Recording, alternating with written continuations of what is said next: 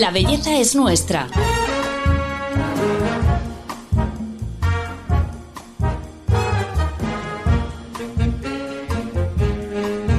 Un podcast de Telva. Lo que sucede en la piel lo sabe el cerebro y lo que sucede en la mente se puede manifestar en la piel. Hoy vamos a hablar de esta fascinante relación con la psiquiatra Rosa Molina, autora del libro Una mente con mucho cuerpo. Hola a todos, bienvenidos a nuestro podcast. Soy Paloma Sancho, directora de Belleza de Telva, y hoy vamos a hablar de salud mental, de la relación mente-cuerpo y muy especialmente del impacto del cerebro en nuestra piel. Todo esto con una de las psiquiatras top del panorama de la divulgación, Rosa Molina, que trabaja en el Hospital Clínico San Carlos de Madrid. Bienvenida al podcast de Telva, Rosa. Muchísimas gracias, Paloma. Un honor poder estar aquí. Nos hace mucha ilusión porque te seguimos desde hace tiempo. Aquí ha estado tu hermana también, Ana Molina. O sea que ya hemos cerrado el ciclo. Total. Bueno, Rosa, lo primero que me ha llamado la atención de tu libro es eh, un dato que me, que me dejó alucinada, que es que tenemos 86.000 millones de neuronas y que si no se usan se mueren, ¿no? Se, se, suicidan, dices en el libro. O sea, que realmente e, es eso que se dice de que si no utilizamos el cerebro, no lo entrenamos, digamos que mm, se vuelve un poco vago, ¿eso es verdad o...? Sí, pues mira, vamos a matizar un poquito, porque bueno, lo de los 86 millones, 86 mil millones de neuronas a mí también me sorprendió. Este es un dato que tenemos, ¿no? Eh, científico, imagino que posiblemente hasta se actualice en algún momento. Eh, se ha equiparado al cerebro con el universo, ¿verdad? Por de, de sí. la cantidad de, eh, de, neuronas que tenemos ahí, pero además la cantidad de datos todavía eh, desconocidos. Eh, la neurona es esa unidad funcional y el conocimiento de, de esta se la debemos al premio Nobel eh, Santiago Ramón y Cajal, eh, que lo recibió en, en, en, el año 1906 junto con Camilo Golgi. Y, y bueno, la cosa no es tanto si vamos perdiendo neuronas a lo largo de toda la vida de esa manera quizás drástica, sino que cuando nacemos, nacemos con un montón, ¿verdad? Y lo que va ocurriendo, sobre todo en las épocas de desarrollo más intensas, sobre todo en la infancia uh -huh. y en la adolescencia, es una poda, como si pudiéramos podar, un, como el jardinero que poda su seta, ¿verdad? Una poda neuronal de, de ese cerebro que está en plena maduración esas neuronas van falleciendo por un proceso que, que podríamos denominar como un araquiri neuronal, es como sí. un, un, fenómeno de apoptosis, es, es decir, la, tienen un, un, mecanismo ya programado por el cual la célula muere. Y ahí sí que habría este mecanismo, ¿no? Como de selección, entre comillas, en el que en base a la utilización de ciertos circuitos cerebrales, pues eso, ese cerebro va conformándose y desarrollándose. Luego, a, a lo largo de toda la vida, todo lo que no se usa muere eso no es tan así, ¿no? Sino que simplemente dentro de lo que son los circuitos cerebrales que manejamos en nuestro día a día, eh, pues estos, cuanto más activamos un circuito cerebral, más tendente va a ser a que se vuelva a reactivar. Y esas zonas que están silentes están ahí disponibles, eh, pues para que podamos usarlas, ¿no? Así que el mensaje más bien es, oye, vamos a entrenar toda la potencialidad uh -huh. de nuestro cerebro. De hecho, mm, para que veáis el fundamento de todo esto, cuando tenemos un tumor cerebral que daña algunas regiones eh, del cerebro, sabemos a día de hoy eh, que podemos eh, mm, compensar ciertas funciones, por ejemplo, un tumor cerebral en la región del habla puede ser compensada con estimulación y con trabajo, poniendo en marcha eh, las neuronas del lado contralateral. De hecho, eh, con, la, con, ciertas técnicas de inhibición, de estimulación eh, magnética eh, transcraneal, podemos inhibir, si tenemos un tumor en la, en la región del lenguaje, uh -huh. inhibir las poquitas neuronas que nos queden ahí vivas para facilitar que se active la zona contralateral, una, ¿no? una región que, que hasta ahora no había estado funcionando. O sea que fíjate lo fascinante que es nuestro cerebro y el potencial que tenemos ahí. Cómo se, se, conectan unas zonas con otras, ¿no? Y se potencian. Eso es, eso es. Y cómo al final, si siempre tendemos a activar los mismos circuitos cerebrales, es decir, si siempre hacemos las mismas cosas, pues como decía antes, es más fácil que se vuelva a activar de la misma manera. Por ejemplo, esto siempre eh, contamos el, el, tema de los pensamientos negativos. Si siempre tengo rumiaciones y pensamientos negativos en, en torno al mismo tema, eh, pues es más fácil, ¿no? Como si bajara una montaña de nieve, pues siempre, si una vez que he abierto un camino, va a ser más fácil que baje por el mismo camino porque me va a resultar más fácil caminar por ahí, ¿verdad? Uh -huh. Por tanto, si, si, tengo pensamientos distintos y mm, cultivo un poquito el, el, conocimiento nuevo, el aprender cosas nuevas, el pensar de diversas maneras, lo que voy a hacer es activar otros circuitos cerebrales que están ahí para usarlos. Uh -huh. Eh, ahora todo el mundo, Rosa, parece como que el cerebro, el pensamiento, la salud mental vive su, su vamos, su momentazo, su boom. Eh, ¿Lo teníamos abandonado? Eh, tú que llevas mucho tiempo y que te mm. dedicas a esto, ¿no? A la psiquiatría, a la mente, al pensamiento. ¿Estaba abandonado antes? ¿Todo viene por la pandemia? ¿Qué es lo que ha pasado? No, bueno, realmente el cerebro yo creo que ha recibido bastante atención, ¿no? No es que haya estado tan tan abandonado. De hecho, ha habido un boom en torno al cerebro, ¿verdad? Y de ahí que se utilice el prefijo neuro ahora prácticamente para todo, ¿verdad? Es como si, si esto nos validara, es como, eh, como bio. Si pongo bio parece que ya va a ser mejor aceptado y poner neuro es como darle una validez científica a algo, ¿no? Ya y mm. se habla hasta de neuroyoga, Sí, o de neurocosmética, que lo cuentas también en tu ah. libro, como si las cremas tuvieran un poder sobre el cerebro, ¿no? Eso es, eso es. Entonces, bueno, yo creo que sin duda el, cerebro es el gran enigma, todavía tenemos mucho eh, por avanzar, tiene una importancia, eh, pues, sin duda innegable, eh, pero al revés, yo diría que casi nos hemos centrado tanto, tanto en el cerebro que nos hemos olvidado del resto del cuerpo, sobre todo en la era de la interconexión, interconexión digo por redes sociales, a través de la tecnología, y sin embargo nos hemos desconectado de nuestro propio cuerpo. De ahí que, a muchas personas les cueste conectar su estado emocional con todas esas sensaciones físicas que tienen, ¿no? De hecho, pues a nuestras consultas llegan pacientes con molestias gastrointestinales de origen desconocido, cefaleas y dolores múltiples cuyo origen pues está en muchos casos en eh, conflictos psíquicos, pero que no han sido capaces de elaborar eh, y que han aparecido por ahí, ¿no? en forma de lo que llamamos somatizaciones. Sí, por eso se habla precisamente de algunos órganos como segundo cerebro, que no dejamos de oírlo. El aparato digestivo es el segundo cerebro, eh, la piel es el tercer cerebro, ya no sé qué será el cuarto, pero es como que tiene, tiene réplicas por todas partes. Sí, claro, y, tiene todo el sentido, ¿verdad? Efectivamente, yo no sé lo que si se van a poner de acuerdo de cuál es el segundo, cuál es el tercero. lo que esto traduce es que al final nuestra mente está por todo nuestro cuerpo. ¿no? Eh, como decía el catedrático de fisiología Francisco Mora, dice el reloj de la, en, su, libro El reloj de la sabiduría, dice conocer los códigos por, lo, por los que los hilos del tiempo corretean y cosen las costuras del tejido cerebral que atrapa los procesos mentales y los hace conscientes es el gran desafío de la neurociencia moderna.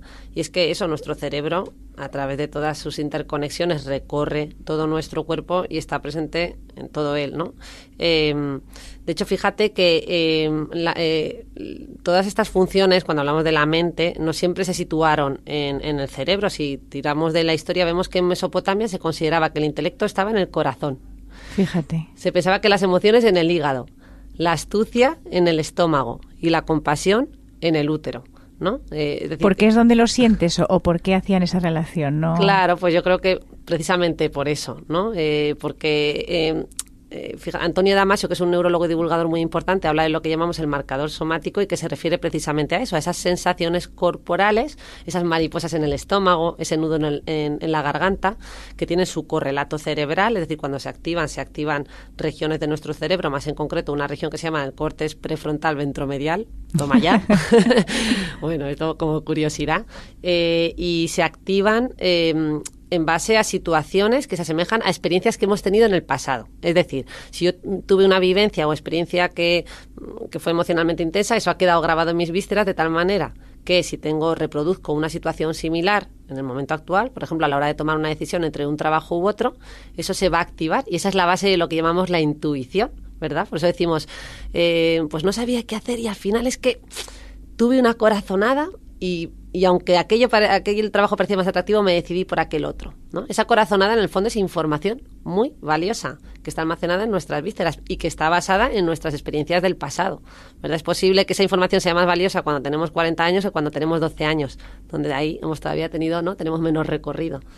Así que es, fascinante, ¿no? el, reconocer que al final en nuestro cuerpo reside muchísima, muchísima información y yo diría que esa es la parte que tenemos un poquito ahora como olvidada.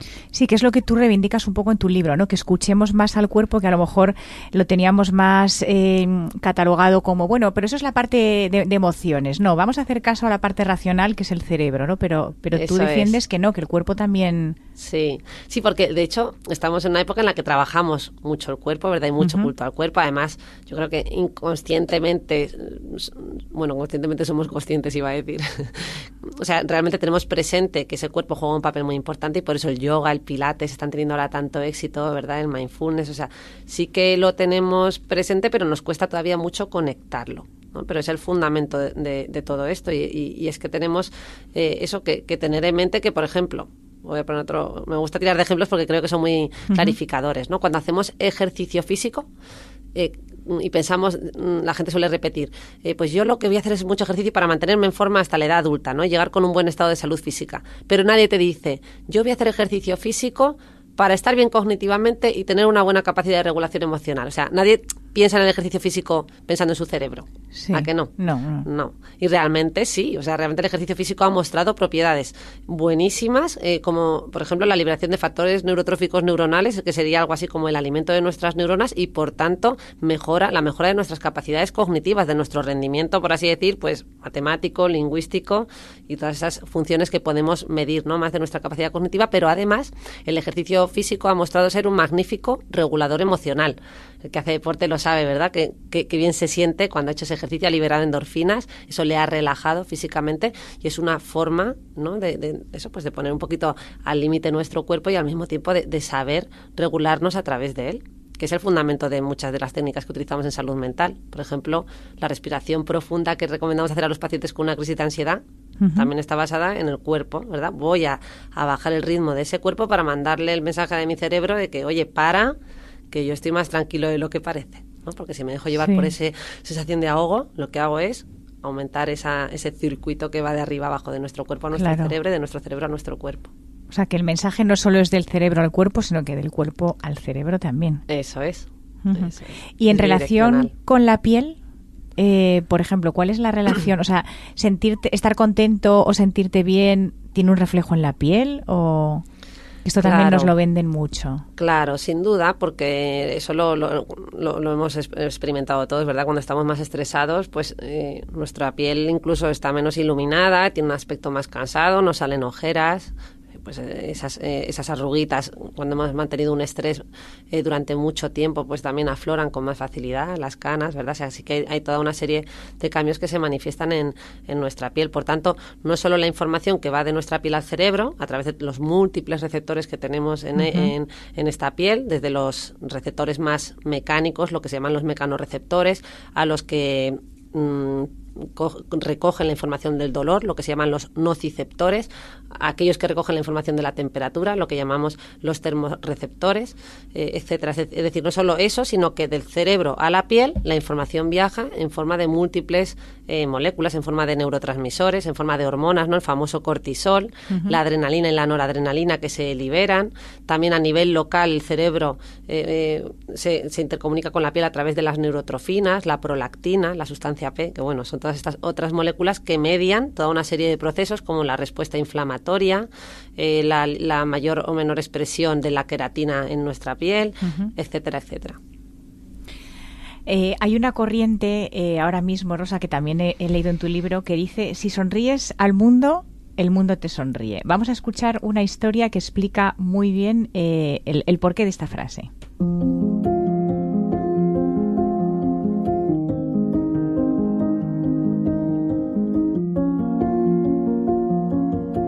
De forma inesperada, el equipo de Giacomo Ricciolari de la Universidad de Parma, en Italia, descubrió las neuronas espejo cuando estaban estudiando el cerebro de unos monos. Habían colocado electrones en la corteza frontal inferior de los macacos con el fin de ver cómo actuaban las neuronas implicadas en el movimiento de la mano. El experimento consistía en dar un alimento a uno de los monos y ver su respuesta neuronal. De pronto observaron que cuando uno de los animales manipulaba su alimento, las neuronas del otro mono también se activaban. Este último no se había movido, no tenía ninguna fruta en la mano y no había imitado el gesto del mono experimentador. Sin embargo, en su cerebro se activaron las mismas regiones cerebrales que las del animal que sí estaba ejecutando la acción. Y así, de forma fortuita, se descubrió la prueba de que el contagio emocional existe.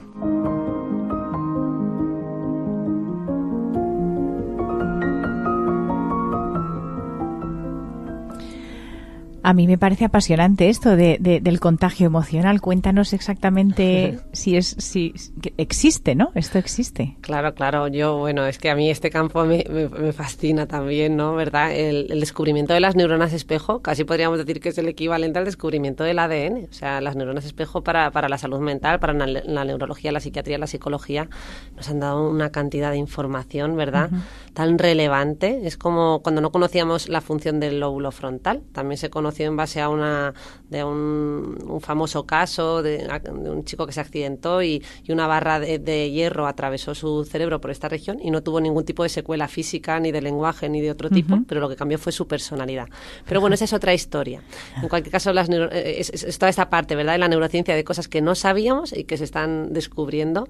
Eh, el equipo de Giacomo Rizzolatti, por cierto, al cual tuve oportunidad de conocer en persona, un, un neurocientífico que, tan importante que un montón de jóvenes estoy segura que, pensarán que es que está muerto y que esto lo descubrió hace un montón de años, pero este hombre vive, investiga, tiene una actividad eh, apabullante actualmente. Eh, yo le conocí a través de otro investigador y neurocientífico, Raúl Alelú, que organizó una jornada de intercambio con él aquí en Madrid. Y bueno, ¿Qué ocurre con estas neuronas espejo? Efectivamente son la base de ese contagio emocional. Eh, nos contagiamos muy rápidamente, mucho más rápido casi que de un virus, ¿verdad? Eh, cuando nos sonreímos, nuestras expresiones faciales, eh, es casi inevitable que, que podamos expresar de manera automática una emoción reactiva a esta. De hecho, yo suelo poner el ejemplo de si vamos por la calle y nos encontramos con alguien que nos cae mal, pero esta persona al cruzarse con nosotros esboza una gran sonrisa, nos costaría mucho más eh, inhibir la sonrisa, es decir, que el contagio casi nos lleva a sonreír de manera automática eh, y para no sonreír tendríamos que hacer un pensamiento de, uy, esta persona, ¿no? Que qué mal me cae, pues no me sale a hacer una sonrisa. Pero tenemos que hacer como un esfuerzo cognitivo ya mental, ¿verdad? Porque nos contagiamos muy rápido de las emociones del otro. Por eso cuando hablamos de eh, esta frase que puede resultar un poco banal, lo de si la sonríes, la vida te sonríe y y es cierto que pareciera un poco hay un positivismo algo gratuito, pues no. es que tiene su fundamento, ¿no? Tiene que ver con esto, también tiene que ver con algunas teorías que han sido cuestionadas pero que luego han sido, mm, parece que, apoyadas de nuevo, que es la teoría del feedback facial, que se basa en el hecho de que cuando contraemos nuestra musculatura facial, por ejemplo, para sonreír, es decir, si forzamos esa sonrisa de manera mantenida, le estamos mandando un mensaje positivo a nuestro cerebro y, eso va a hacer que nos encontremos mejor. Es decir, a través del cuerpo podemos impactar en nuestro cerebro. Es cierto que no podemos llegar a banalizar esto, es decir, a alguien que tiene una depresión mayor no le podemos decir que sonría y por eso pensar o pretender que vamos a tratar un cuadro, ¿no? Eh, un trastorno de los que podamos ver en salud mental, pero sí en nuestro día a día ¿no? tener esto presente, porque sí que modula, o sea, sí que podemos ejercer un papel modulador sobre nuestro estado emocional. Y por último, decir que es verdad que cuando sonreímos a la vida, ¿verdad? Pues eh, nos gusta estar rodeados de gente que nos sonríe, nos produce placer, nos, nos relaja y por tanto, pues es posible que tengamos más probabilidades eh, de éxito si, si sonreímos, aun cuando consideramos que, eh, que no tenemos motivos para ello, aunque sea solo por el hecho de la profecía autocumplida, ¿verdad? De que una actitud optimista pues va a traer también más beneficios que, que mantener una actitud pesimista. ¿Vale? Pero bueno, siempre poniéndole, ¿verdad?, este factor modulador de, bueno, que se puede, se puede llegar hasta donde se puede llegar con estas cositas o con estas frases un poco Mr. Wonderful. Sí, no, pero ¿qué, más cosas podemos hacer que modulen precisamente eso? Pues desde sonreír hasta, no sé, una postura corporal, por ejemplo, o cómo nos movemos o... Claro, de eso también se, ha escrito mucho, se ha hablado mucho de nuestro lenguaje corporal. Eh, yo iría a lo mismo, porque también se ha criticado, ¿no? Desde, desde la ciencia se ha dicho, oye, pues no hay tanto soporte científico que sostenga que por tener una postura así, pues eh, encorvada y cabizbaja, pues te vayas a deprimir. Pero lo cierto es que, por ejemplo, los profesionales de la salud mental analizamos mucho ese lenguaje corporal. Eh, eh, es verdad que, por ejemplo, algunos pacientes con depresión mayor, con depresiones inhibidas, su lenguaje corporal es ese, ¿verdad? Vienen encorvados, con las manos apoyadas en las rodillas, con una facies pues muy pues más inexpresiva, con un gesto de tristeza, con mucha menos movilidad tienen, vienen como muy inhibidos. Eh, y, de la otra manera también, pues eso, ¿qué, podemos hacer? Pues teniendo esto en mente, al final nuestro lenguaje corporal, si nos estiramos, estiramos nuestros brazos, eh, si aumentamos nuestros movimientos, pues es posible que podamos modular un poquito nuestro estado de energía ese día. Típico día que te levantas, ¿verdad? Un poquito de bajón, un poquito con pocas fuerzas. Si a lo mejor si practicas toda una serie de ejercicios matutinos, eh, pues de repente te viene un estado, mm, mejoras un poquito ese estado emocional con el que te has levantado. Esto lo vemos con el deporte, ¿verdad? Cuando uno empieza a hacer deporte típico día que no tienes ganas, te pones a hacer y pasar los 10 primeros minutos, de repente dices, ostras, sí. pues voy a hacer más de lo que yo pensaba y te dan ganas de seguir haciendo más ejercicio físico. Por tanto, repito, es, podemos modular nuestra, nuestro estado emocional. Eh, en el libro también hablas de la inteligencia corporal, que hemos oído hablar mucho de, bueno, la inteligencia cerebral, la inteligencia emocional, también hemos eh, oído hablar mucho. ¿Qué es la inteligencia corporal? ¿Precisamente mm. escuchar estas señales de las que estás hablando? O? Eso es. Eh, bueno, yo, suelo gastar la broma de que reivindico, de hecho, que, en, los, que en el lenguaje de, los emoji del móvil incluyan también emoticuerpos, ¿verdad?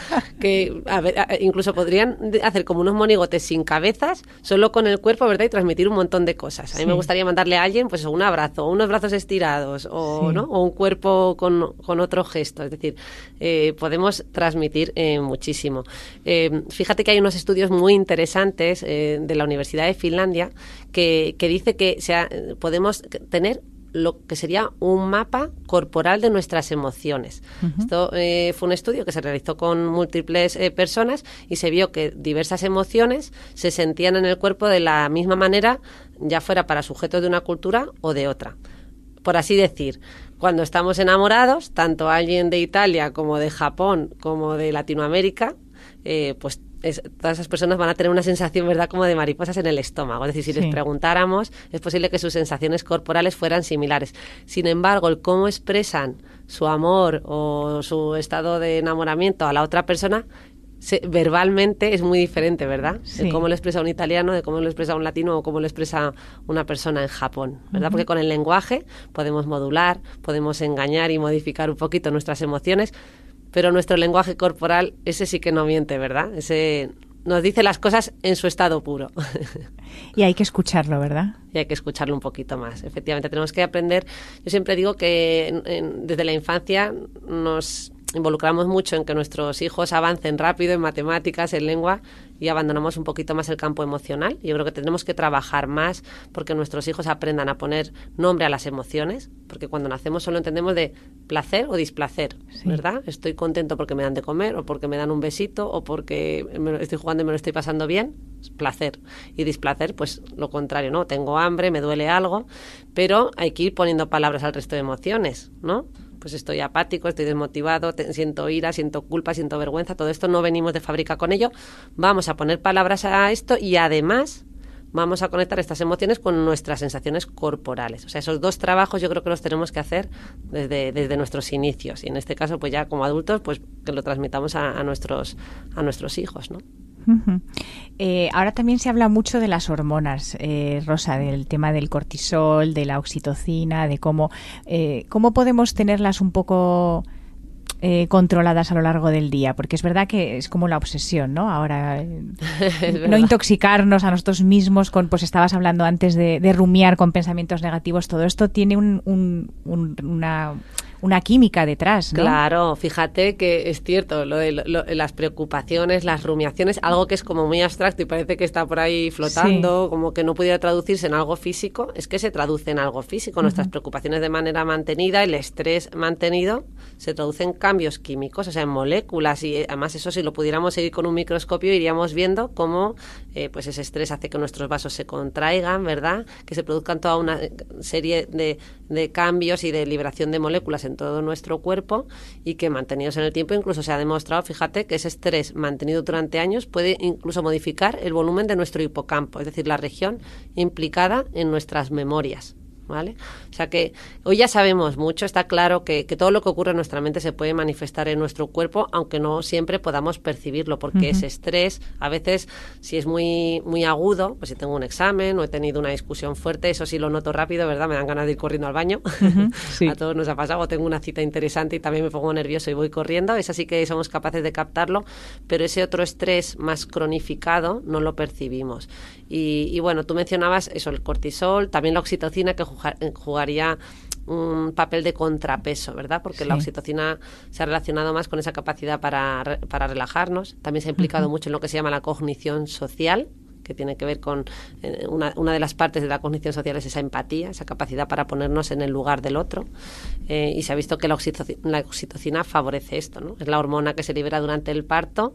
Eh, se ha asociado mucho a la lactancia, todo el mundo suele pensar en esto, pero se olvida de esa parte más emocional, de ese vínculo que establecemos con nosotros o el propio vínculo que establecen las parejas tras el nacimiento de, de su hijo. que suelen, esto lo cuenta aquí a modo de broma, pero, pero es algo que dice la ciencia, ¿no? que, que liberamos oxitocina y que el vínculo que establecemos con nuestras parejas eh, se mantiene em, el tiempo suficiente, o sea, mm, digamos que la situación nos ayuda a aguantarnos en esa relación de pareja el tiempo suficiente como para que nuestros hijos se desarrollen. Qué inteligente, ¿no? Porque si no, muchas parejas el primer año romperíamos muchas relaciones. Todo está pensado, ¿eh? está claro. Sí, sí, sí. pues qué interesante, Rosa. Siempre cerramos eh, el capítulo con eh, recomendaciones y trucos de nuestro invitado. En este caso yo quería pedirte que nos digas cinco falsos mitos del cerebro y que, y que los destierres.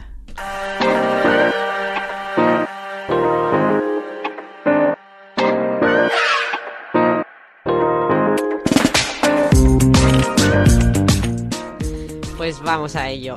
El primer mito con respecto al cerebro es que este se puede entrenar porque es como un músculo.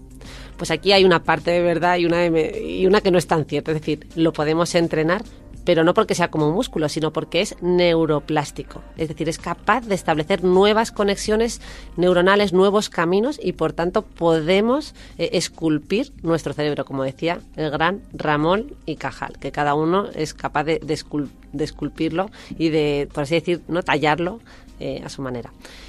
Un segundo mito es que el pensamiento es el que da órdenes al cuerpo, ¿no? Nuestro cerebro da órdenes al cuerpo, pero no al revés.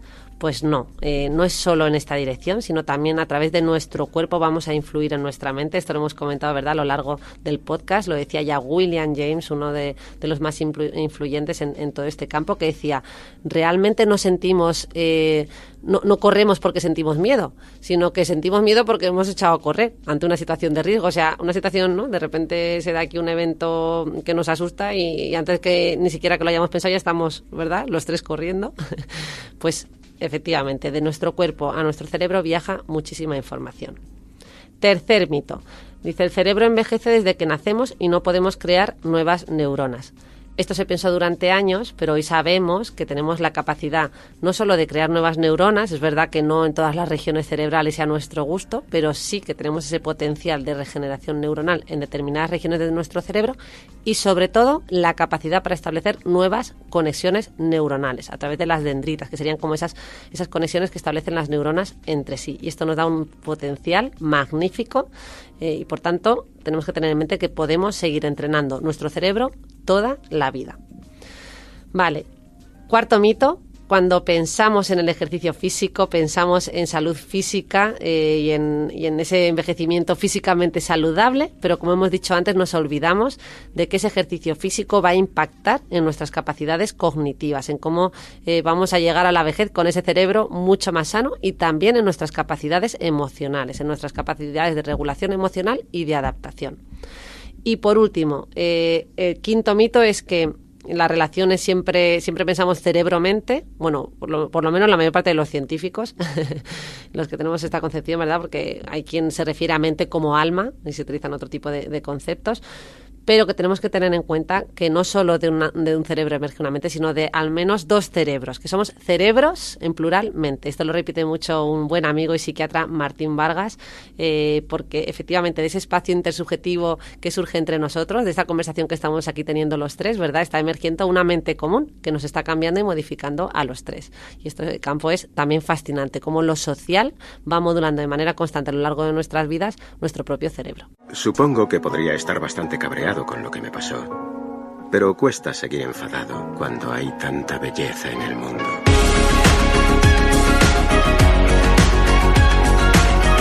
La belleza es nuestra. Un podcast de Telva. Bueno, eh, qué interesante todo lo que has contado. Vamos, para coger libreta y, no parar de apuntar. De verdad, Rosa, muchísimas gracias por eh, aclararnos eh, este fascinante mundo del cerebro y sobre todo quedarnos con la idea de que vamos a escuchar más al cuerpo, ¿no? Claro que sí, siempre hay que tenerlo mucho más presente. Que muchas veces es como que al revés, nos han enseñado a reprimirlo, ¿no? A cuando el cuerpo habla y ahora vamos a escucharlo más. Efectivamente, espero que esto sirva para que empecemos a hacerlo desde ya. Bueno, Rosa, pues un placer, millones de gracias por venir, de verdad tenerte aquí es un privilegio. Muchísimas gracias a vosotros por la invitación y por dejar este espacio, ¿verdad?, al campo de la salud mental, que es tan importante. A todos vosotros eh, agradecernos que nos escuchéis siempre y os esperamos en el próximo capítulo, porque ya sabéis, la belleza es nuestra. Hasta la próxima.